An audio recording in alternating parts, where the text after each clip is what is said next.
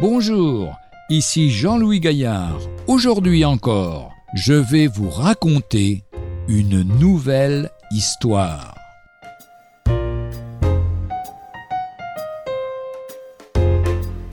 Vers une société nouvelle, le progrès technique a mis en place de formidables moyens de manipulation des masses.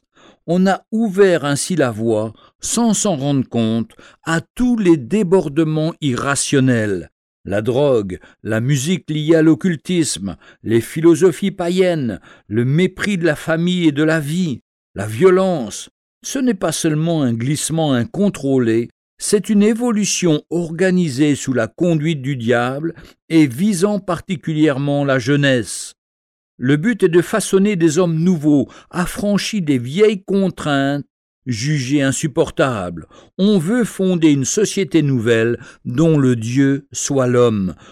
Le mouvement quelquefois appelé Nouvel Âge porte ce caractère.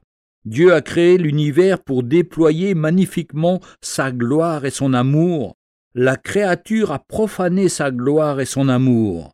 Eh bien, le péché ne triomphera pas, il est puni de mort, le monde ne prospérera pas, il sera détruit, et la majesté de Dieu brillera de tout son éclat.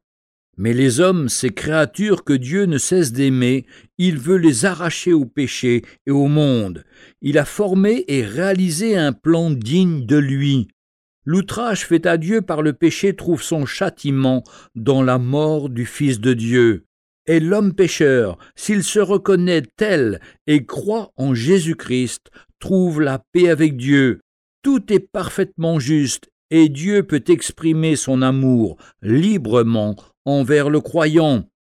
L'évangile de Jean chapitre 3 verset 16 nous dit Car Dieu a tant aimé le monde qu'il a donné son Fils unique, afin que quiconque croit en lui ne périsse point, mais qu'il ait la vie éternelle. Retrouvez un jour une histoire sur www.365histoire.com.